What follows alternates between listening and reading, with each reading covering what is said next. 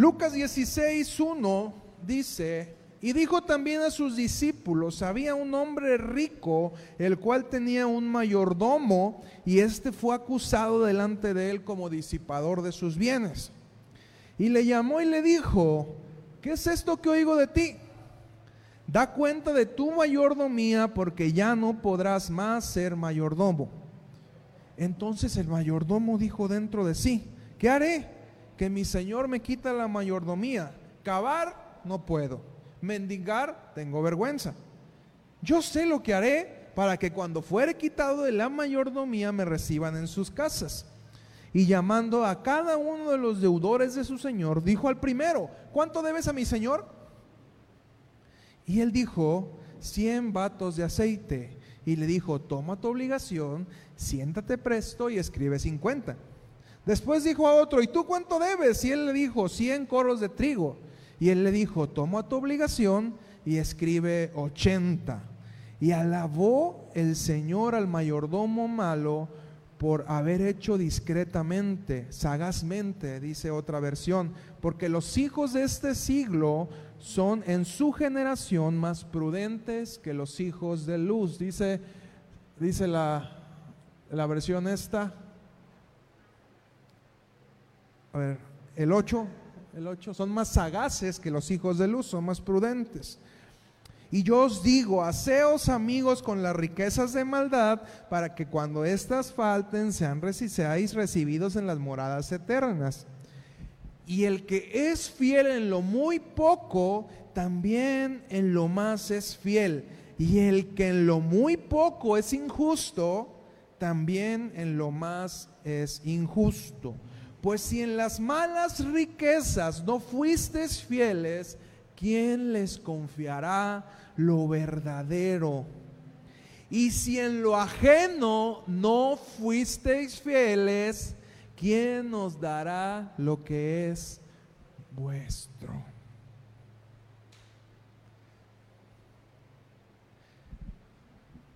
La mayoría de nosotros tenemos sueños. ¿Quién tiene un sueño en su vida? Algo que le gustaría lograr, algo que le gustaría tener.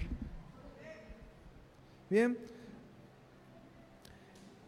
Sé que a todos nos gustaría tener nuestra propia casa, un auto, un trabajo, una empresa, un negocio propio, o si te quieres poner más cristiano, un ministerio en la iglesia de evangelismo, de música, etcétera. Todos tenemos algo que quisiéramos lograr y si usted no tiene algo que quisiera lograr, eh, déjeme decirle que está consumiendo aire.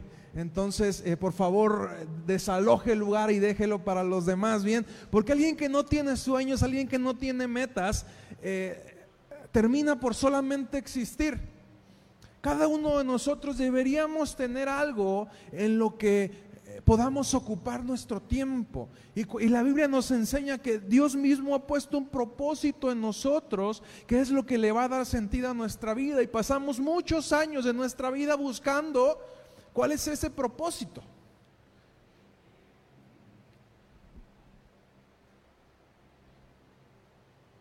Y sabes, si Dios puso ese propósito en ti, si Dios ha puesto esos sueños en ti, a Dios le interesa bendecir esos sueños. A Dios le interesa que esos sueños se cumplan, porque ese sueño que Dios ha puesto en tu vida, ese propósito que Dios ha puesto en tu vida, no se trata solamente de ti, sino que va a bendecir a muchos más. ¿Estás conmigo en eso? El detalle, el asunto es que la mayoría de nosotros no estamos dispuestos a pagar el precio por el proceso. La mayoría de nosotros no estamos dispuestos a pagar el precio por la formación. La mayoría de nosotros no está dispuesto a aprender a ser segundo.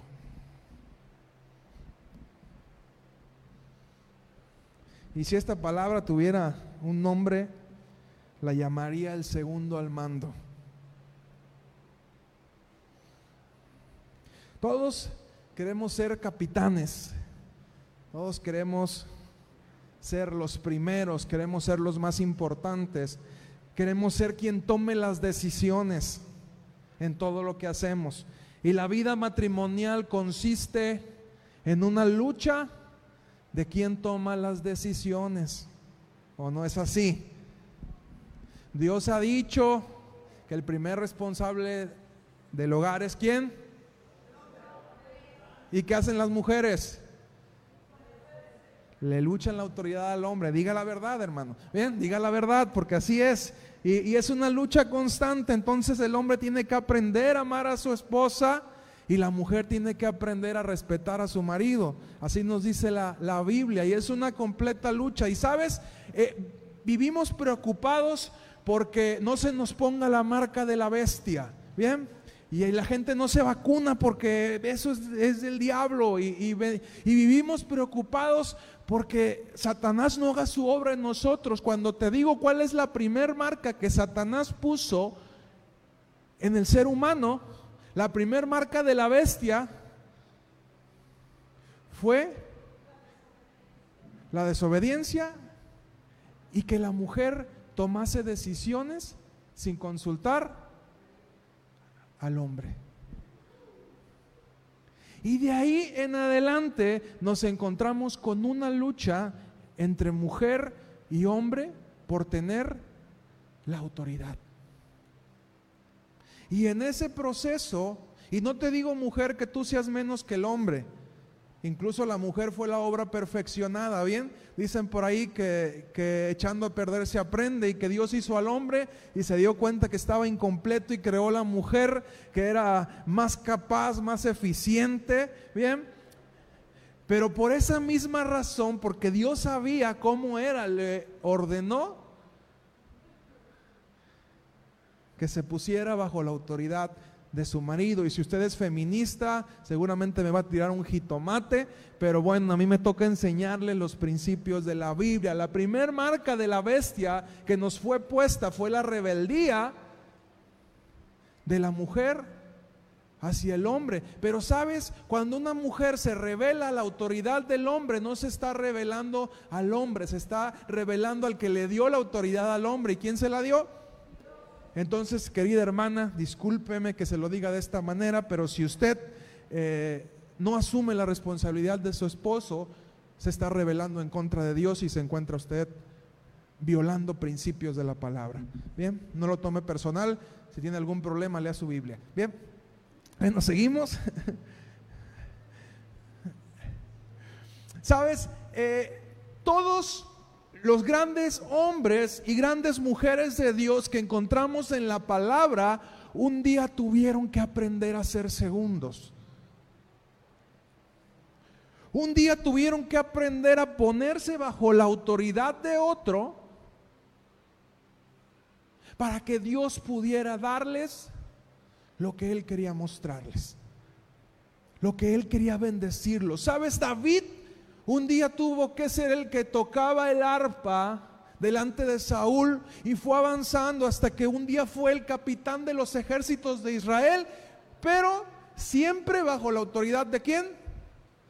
De Saúl. Y aún hasta el día de su muerte, él dijo, yo no voy a tocar al ungido de Dios. Dios había desechado a Saúl, se lo había dicho a través de Samuel, pero David, en vez de aprovechar las oportunidades que tuvo para matarlo y quedarse con el reino, él dijo, yo jamás voy a tocar al ungido del Señor. Y David aprendió a ser segundo. Aprendió a respetar a su Señor, a honrarlo hasta que él murió. Y en el momento en que él murió, la misma gente al ver la actitud de David, lo puso como rey. Tenemos a Eliseo Eliseo aprendió a ser segundo. Y dice que dejó todo lo que tenía para seguir a Elías. Y aunque Elías le decía, apártate, él dijo, no. A donde quiera que tú vayas, yo voy a estar contigo. Y eso le valió para que Dios le diera la doble unción. ¿Ha escuchado usted la historia de Ruth?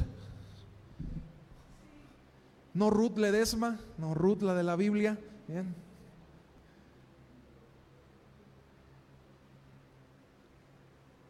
¿Sabes cuál es la frase más importante, más conocida de ese libro? No más importante, más conocida de ese libro. ¿Cuál fue la frase de Ruth? Tu Dios será mi Dios, tu pueblo será mi pueblo. Y donde quiera que tú vayas, yo voy a ir.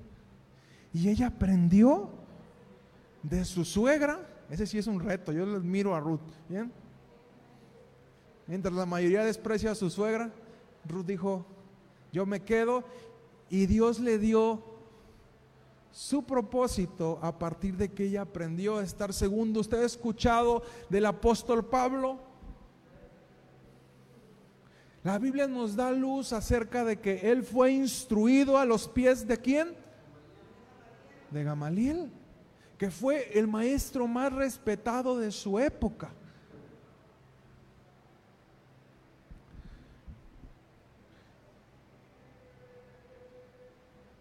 Los seres humanos tenemos un gran problema. Nos gusta ser primeros, pero también nos gusta poseer todo lo que tenemos. Queremos tener y tener y tener y tener más cosas de las que realmente podemos manejar. ¿Cuántos, ¿Cuántas casas necesitamos para vivir? ¿Cuántos carros necesitamos para andar?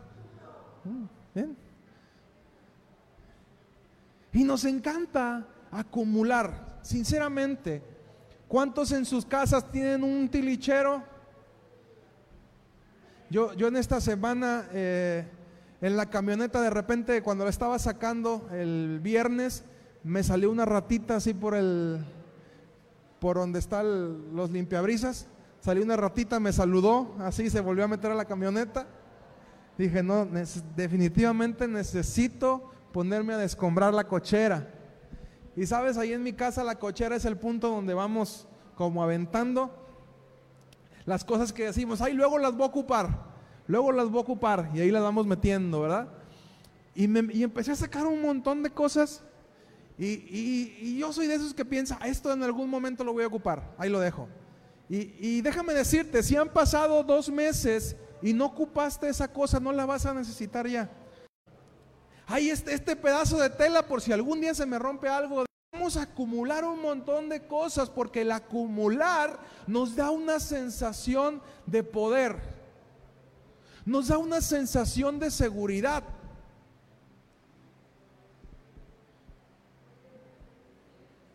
Y queremos tener la autoridad en todo. ¿Por qué?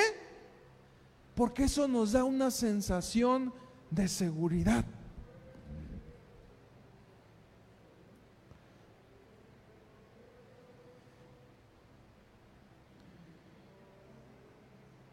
En esta tierra usted solamente va a ser un mayordomo de lo que tenga. Hay una frase que le hemos escuchado muchas veces que dice, desnudo, y, lo dice la Biblia, desnudo llegaste, desnudo te vas.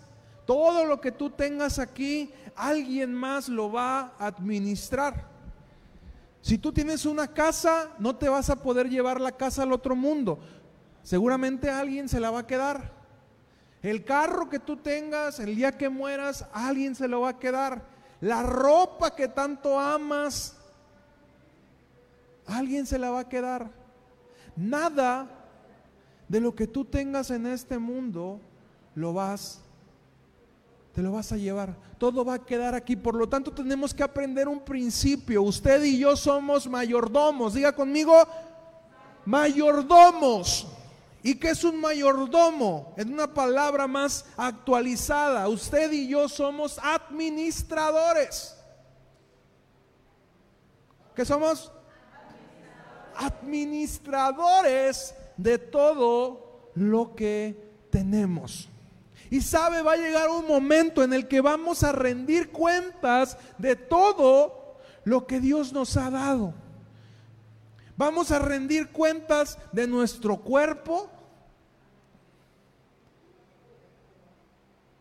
A ver, imagínate que Dios te diga, ¿cómo cuidaste tu cuerpo? ¿Lo ejercitabas todos los días? ¿Lo alimentabas correctamente? ¿Lo embellecías? ¿Lo limpiabas?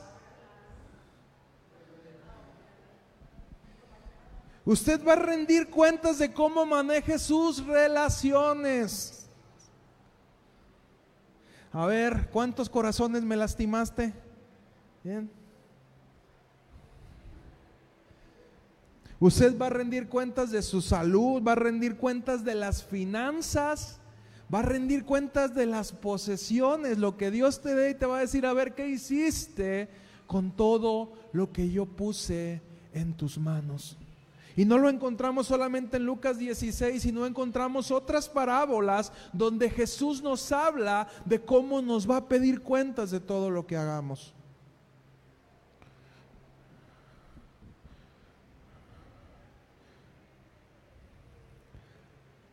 Y sabes, para que Dios nos dé lo que va a ser nuestro, para que Dios ponga en nuestras manos lo que vamos a administrar, tenemos que pasar por un proceso donde demostremos que somos capaces de administrarlo sabiamente. ¿Y sabes cuál es la forma en la que Dios nos va a probar? Cuando ponga en nuestras manos algo que no es nuestro.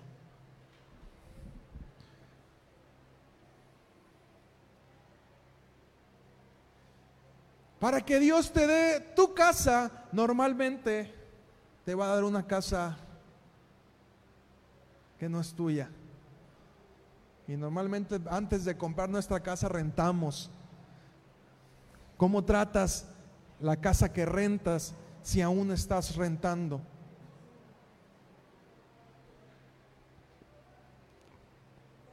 Dicen que el vehículo más eficiente, el más bueno, el más capaz, el más completo es el carro ajeno. ¿Bien?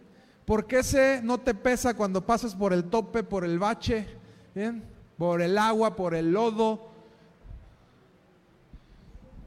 Porque no te cuesta. Pero yo te haría esta pregunta, ¿cómo tratas el vehículo ajeno? Cuando alguien te confía y te dice, ¿sabes que no traigo llaves? Pero ¿sabes que Aquí están las llaves de mi carro, ve a tal lugar ¿Cómo, tratas ese vehículo? Cuando alguien te presta las llaves de su casa y te dice, toma, ¿cómo tratas esa casa?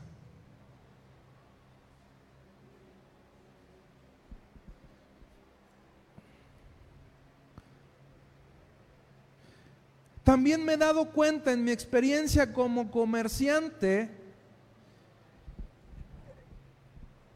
Eh, que mucha de la gente que contratamos se termina yendo porque roba. Algunos literalmente los descubrimos robando y hay otros que utilizan de manera ineficiente el tiempo que están laborando conmigo. Y yo te haría esta pregunta, ¿cómo manejas los recursos de otros? Si tienes acceso al dinero de otros, ¿cómo lo manejas? De repente lo ves y dices, ay, este como que, como que se viene para acá. Ay, se, me resbaló. Se me resbaló a la bolsa. Bien, el billete. O cómo manejas el tiempo que otro te está pagando para que trabajes para él. Te pones a echar el chisme, te pones a ver el face, Incluso empleados que decían que, que eran cristianos, los terminamos descubriendo que robaban.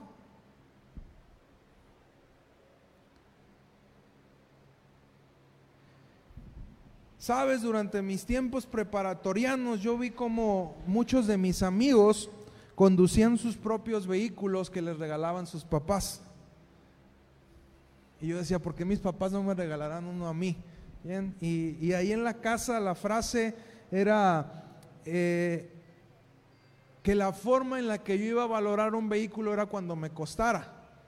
Entonces en mi casa, a pesar de que mis papás quizás tuvieran el medio de poder regalarme un auto, nunca me lo dieron.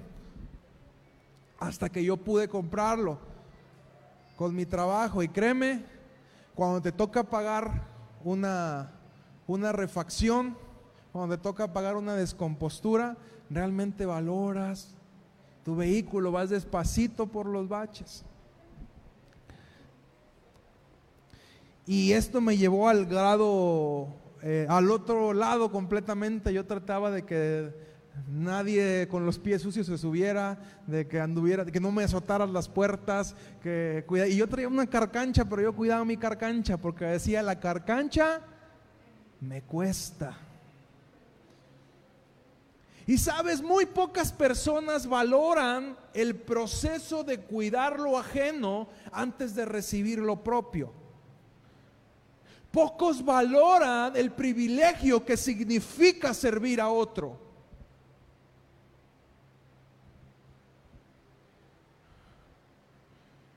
Con todo el corazón, como si se tratara de lo mío.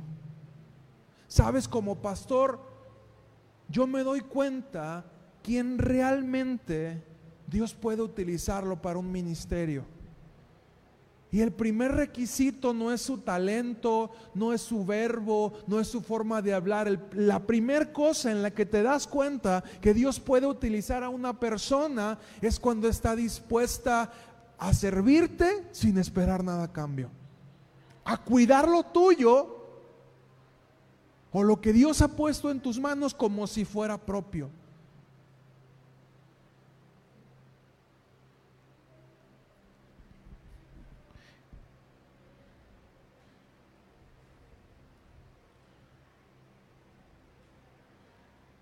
Y créeme que esas personas que están dispuestas a hacer esto, a cuidar, a servir, lo que no es suyo, siempre están en la lista de la prioridad de Dios para darle lo suyo propio. Pero no nos gusta, somos bien quejumbrosos y decimos, yo podría hacerlo mejor. Mira nada más. Pero yo tengo la capacidad, yo no sé por qué él está al frente y yo no. Y en el trabajo criticamos a los que son nuestros jefes y decimos, yo podría hacerlo mejor. Pero no nos damos cuenta que muchas veces Dios está probando nuestro corazón para, para saber qué tan dispuestos estamos a cuidar al otro y qué tanto puede confiar Dios en que nosotros vamos a cuidar lo que es de Él. Si Dios no puede confiar en ti para que cuides lo de otro humano, menos va a confiar para que cuides lo de Él.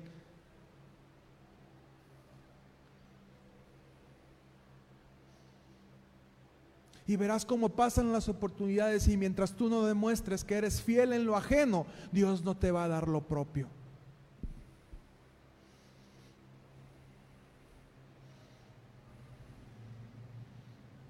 Aquellos que sin ningún interés de querer quitarle al ministerio a otro lo sirven, son los que Dios va a considerar para su reino.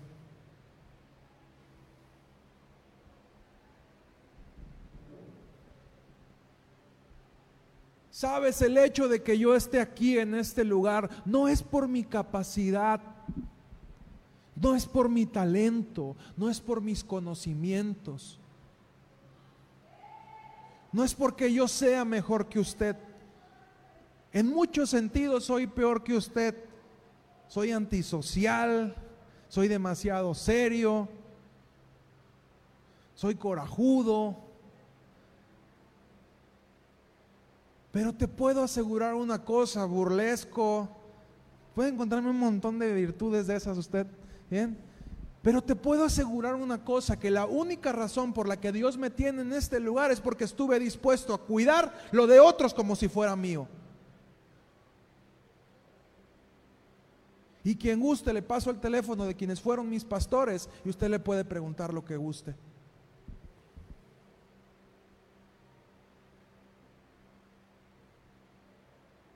Y subo algo bueno que Dios encontró en mí fue eso, porque en lo demás no tenía nada. ¿Usted quiere un ministerio?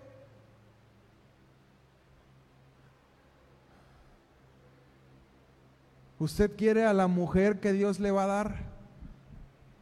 Aprenda a cuidar. Porque sabe, usted podrá casarse si quiere, pero Dios no le va a dar lo que Él tiene para usted si usted no aprende a cuidar el corazón de una dama, caballero.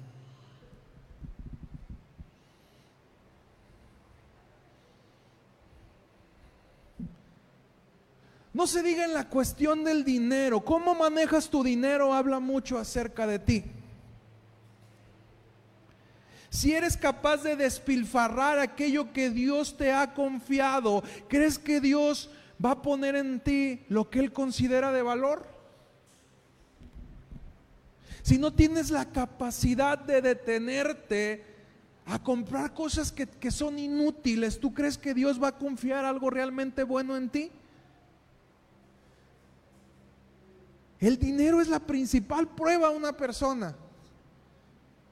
Ponle dinero en la mano y lo que esa persona haga con el dinero te va a demostrar su corazón. Por eso es que Jesús nos habló muchas veces del dinero, no porque le interese el dinero, sino porque es la forma donde prueba tu vida.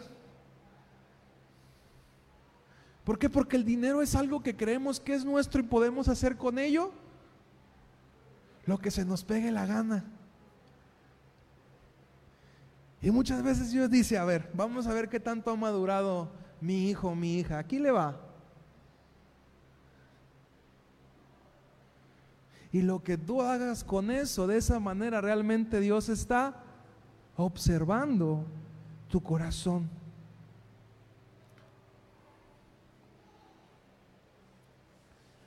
La persona más rica no es aquella que tiene más.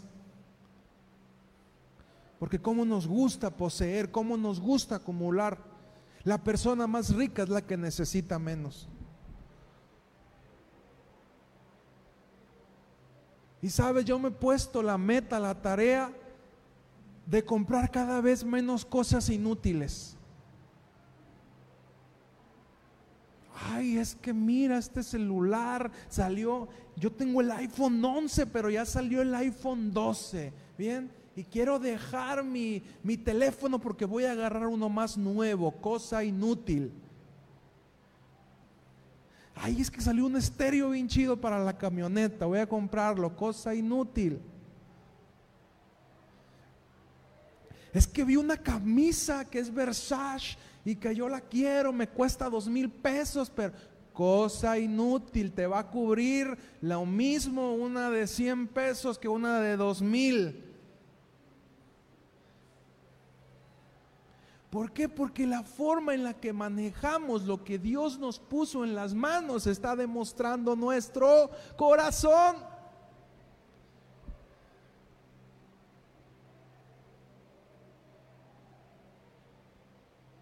Por esta razón las finanzas son importantes.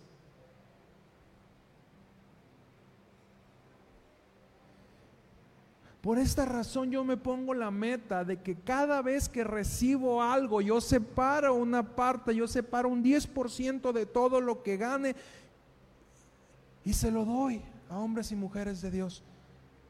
Porque eso es una meta que yo me he puesto, una disciplina que yo no voy a dejar que el dinero me dirija. Lo primero que hago en cuanto llega, separo y lo saco. De mi negocio yo lo veo así de esta manera y digo, Dios es mi socio, Dios me manda clientes. Cada vez en cuanto yo hago, yo hago mi corte del mes, separo la parte y le digo a mi socio, aquí está lo tuyo, gracias por bendecirme.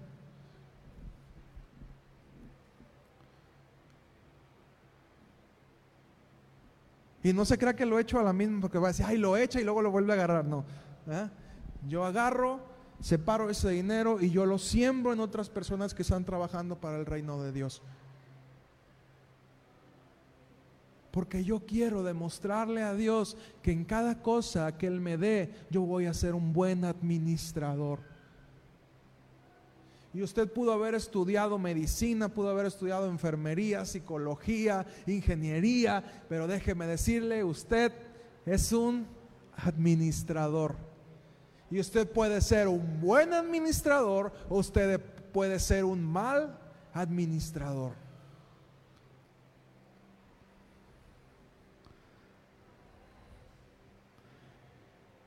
¿Quieres esposa o esposo? Seguramente Dios te va a llevar a aprender a cuidar el corazón de otros. Si se te hace fácil lastimar o ilusionar, tal vez te cases, pero dudo que te cases con la persona que Dios ha diseñado para ti porque no eres lo suficientemente capaz para saber cuidarlo.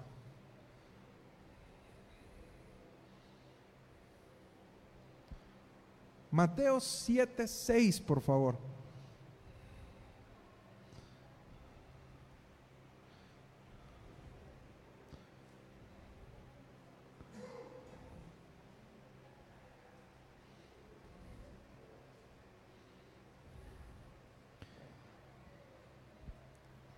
Dice, no deis lo santo a los perros, ni echéis vuestra vuestras perlas delante de los puercos, dice esta versión, delante de los cerdos, dice otra.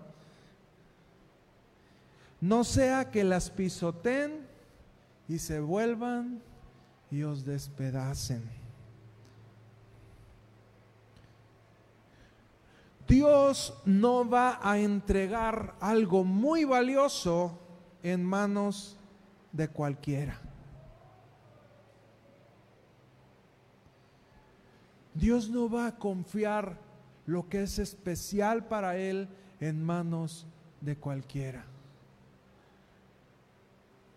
Créame que si hay algo en lo que yo tiemblo, en la forma en que lo administro, es lo que usted pone en esa canasta. Para mí eso es sagrado y tiemblo porque digo, nada más estoy, ahí estoy siendo administrador completamente del patrón.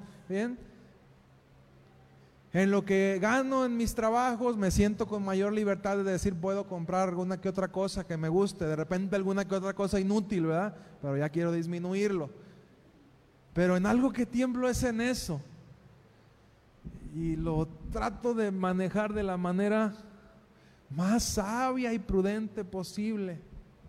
Porque quiero que Dios siga confiando en mí.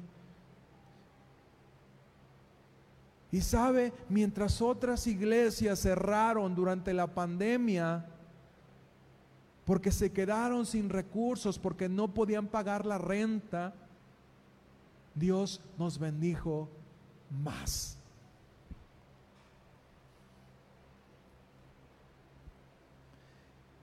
Y este año pasado hubo más ingresos que lo que hubo en años pasados, porque Dios ve nuestra fidelidad.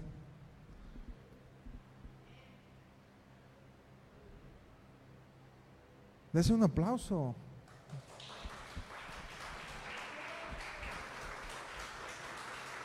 Y esto es importante que Dios nos haya bendecido más, cambia nuestra vida. No, no lo cambia, pero es importante que usted se dé cuenta de eso, de lo importante que es que usted sepa administrarse, porque está aprendiendo a cuidar lo que Dios pone en sus manos. Y si usted demuestra que es alguien que va a saber usar eficientemente los recursos, Dios le da más. Y para que Dios bendiga más este lugar, lo tiene que bendecir más a usted. ¿Me explico? Y si Dios bendijo más este lugar es porque Dios lo bendijo más a usted. Y en tiempos difíciles no hubo escasez. En tiempos donde muchos cerraron y perdieron su trabajo, no hubo escasez. Y quiero que usted vea esto, no por mí, para que usted le crea a Dios.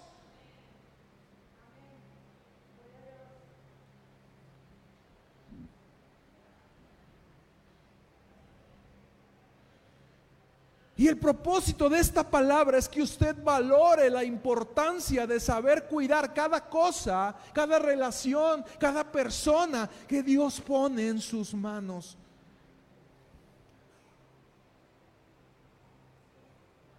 ¿Cómo está cuidando el tesoro que Dios le dio? ¿Cuántos casados hay en este lugar? Levanten su mano. A ver, los que no quieren levantarla. A ver.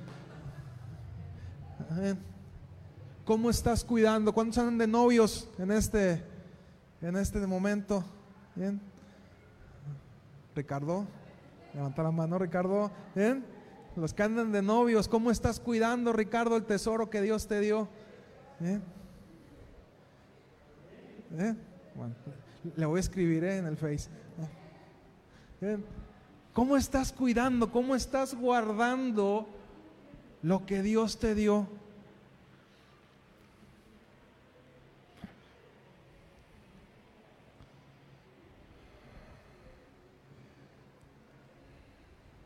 ¿Cómo estás cuidando el corazón de tus hijos?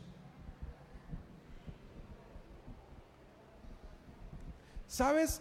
Los hijos es con lo que más nos encariñamos y lo que menos es nuestro.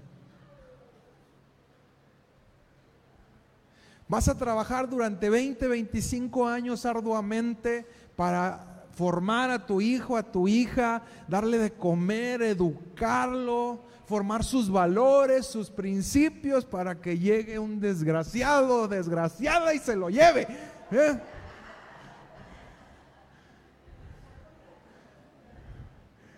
Y los mejores años de tu hijo, de tu hija, los va a disfrutar otra persona. Y creemos que los hijos son nuestros. No, los hijos son prestados. Y es lo que menos es nuestro. Pero sabes, el ser padre o madre saca el amor más puro que puede haber en un ser humano. Porque un hijo no te puede dar nada a cambio. Problemas, gastos, desveladas, ¿bien? Coraje, dice allá un papá amargado por atrás.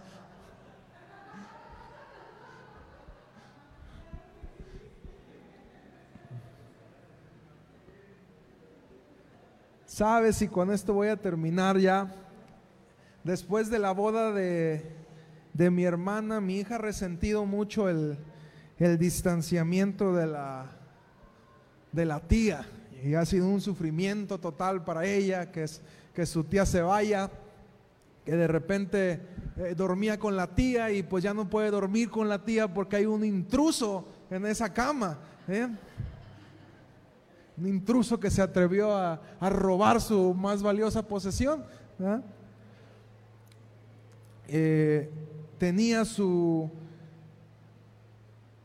atención total de la tía y sin embargo con el matrimonio por obvias razones las preferencias de la tía soltera cambiaron y, cambiaron 180 grados, Entonces eh, ya ahorita ya tiene que eh, como lo enseña en la Biblia, pues estar, estar al tanto de su marido.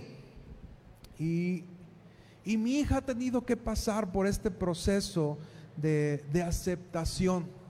Y cuando, cuando veía este, esta situación que está pasando con mi hija, eh, me di cuenta de lo doloroso que termina siendo un proceso de divorcio. A lo mejor los papás sienten un alivio. De decir, ya me libré de esta guina, ¿verdad?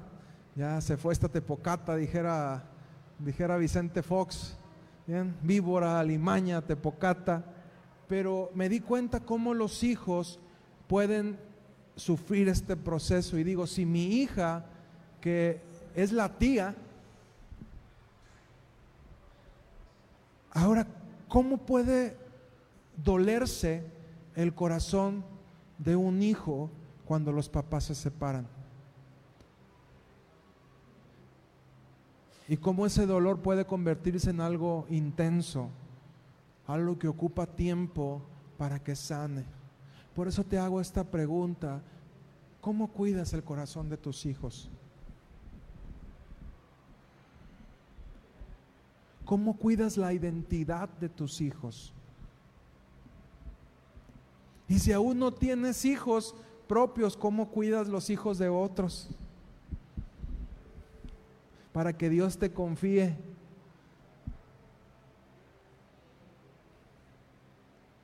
Lo que es tuyo.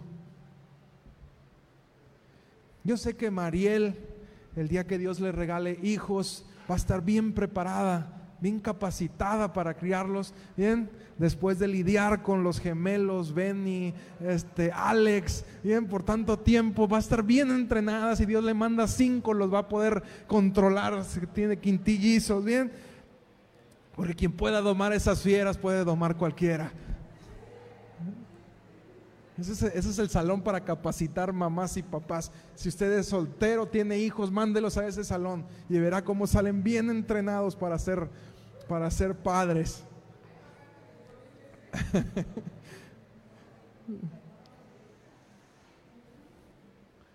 ¿Cómo cuidas lo que no es tuyo? Di conmigo, lo que gano no es mío. Dios me lo dio. Mi casa no es mía. Dios me la dio para cuidarla y administrarla. Pero el día que te vayas, ¿cuál es la forma más fácil de comprobarlo? El día que te vayas no te lo llevas. Punto. Y dice la palabra herencia de Jehová. Bueno, herencia son los hijos, pero también herencia de Jehová, perdón, herencia de los padres, me equivoqué, herencia de Jehová son los hijos y herencia de los padres es la casa. Lo que tú trabajes, la casa que tú dejes, es una herencia para tus hijos, porque no te vas a llevar nada. ¿Cómo administras lo que Dios te dio?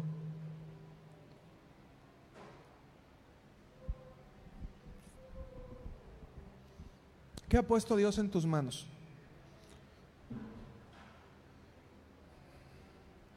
¿Qué tienes ahora bajo tu cuidado? Las cosas son lo menos importante. Fueron a hacer la declaración patrimonial ahí al trabajo y yo les digo, pues no tengo nada a mi nombre, como 10 pares de tenis, unos 10 pantalones, este camisas. Pero ¿qué tienes en tus manos? ¿Qué es lo más valioso que Dios ha puesto en tus manos? Hijos, esposo, un grupo de gente que te admira, te respeta y te sigue. Dinero, un trabajo, una posición en un determinado lugar. Porque sabes, hasta eso tendríamos que aprender a administrarlo. Si Dios te ha abierto puertas donde nadie más está, es porque Dios tiene un propósito. ¿Cómo es administrado el lugar donde te relacionas en este momento? De perdida saben que eres cristiano. De perdida saben que te pueden buscar cuando están en un momento de necesidad encuentran en ti un ejemplo de persona para ayudarlos a ser mejores a ellos. Porque hasta la posición que, ostentamos, el lugar donde estamos, Dios nos lo ha dado.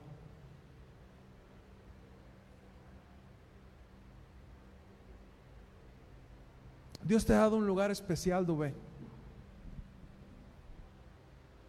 Y no es casualidad. ¿Cuántos jóvenes no anhelarían estar en el lugar donde tú estás y no pueden estarlo? ¿Cuántos quisieran haber podido estudiar medicina y no lo hicieron? ¿Qué tanto estás reflejando la luz de Jesús en medicina? ¿Qué tanto vas a hacer que lo que Dios te permite tener ahorita sea de bendición para otras personas más adelante?